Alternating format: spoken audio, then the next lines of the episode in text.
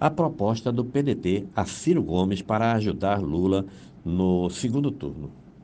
Derrotado nas urnas no último dia 2, Ciro Gomes tem sofrido pressão da executiva nacional do seu partido, o PDT, para entrar em campo na reta final do segundo turno. Como Ciro se recusa a declarar apoio explícito a Lula ou a se enganjar na campanha, como fez Simone Tebet, os pedetistas estão tentando uma alternativa convencer o correligionário a pelo menos gravar vídeos e fazer declarações públicas para reforçar a artilharia verbal contra a reeleição de Bolsonaro. Ou seja, se não pode ajudar Lula diretamente, que pelo menos Ciro parta para o ataque contra Bolsonaro com sua peculiar verborragia. Ciro, porém, resiste. Ainda não superou a mágoa acumulada contra o ex-presidente e o PT.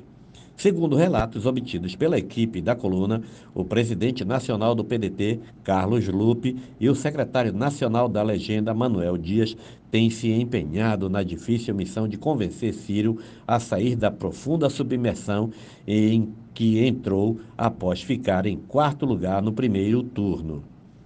Um dos argumentos dos aliados é o de que o confronto agora é entre a civilização e a barbárie, Lula e Bolsonaro, e que ele precisa se posicionar. Mas Ciro é só ressentimento com Lula por conta de uma série de motivos. O primeiro a ser lembrado em suas conversas com os correligionários é ter se sentido traído pelo PT em 2018 Segundo ele, o partido havia afirmado um compromisso de apoiá-lo para a presidência caso Lula não pudesse concorrer à presidência. Em setembro de 2018, o petista, que estava preso em Curitiba após ser condenado no âmbito da Lava Jato, teve a candidatura barrada pelo Tribunal Superior Eleitoral.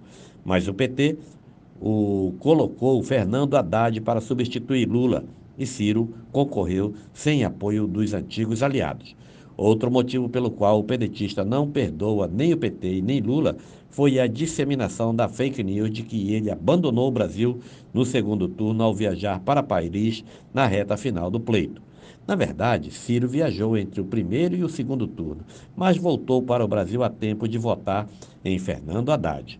O ex-governador ainda se queixa do assédio do PT aos petistas para que abandonassem a sua candidatura e aderissem a Lula ainda no primeiro turno. Nas palavras do ex-presidenciável, uma cooptação fisiológica. Para piorar as coisas, Ciro também culpa o PT pelo racha com os irmãos Ivo e Cid, que apoiaram o candidato de Lula no estado. É de Freitas contra Roberto Cláudio do PDT. Elmano venceu a disputa já no primeiro turno.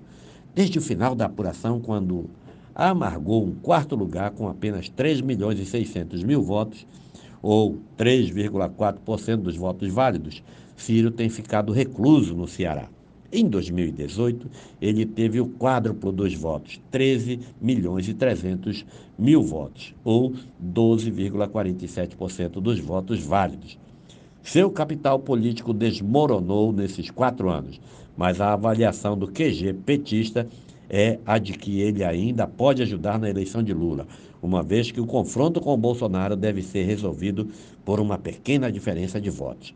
Até agora, ele se limitou a gravar um curto pronunciamento em que afirma acompanhar a decisão do PTD, do PDT, mas afirmou não acreditar que a democracia esteja em risco nesse embate eleitoral e o contrário do que tem pregado o PT para convencer eleitores indecisos e moderados.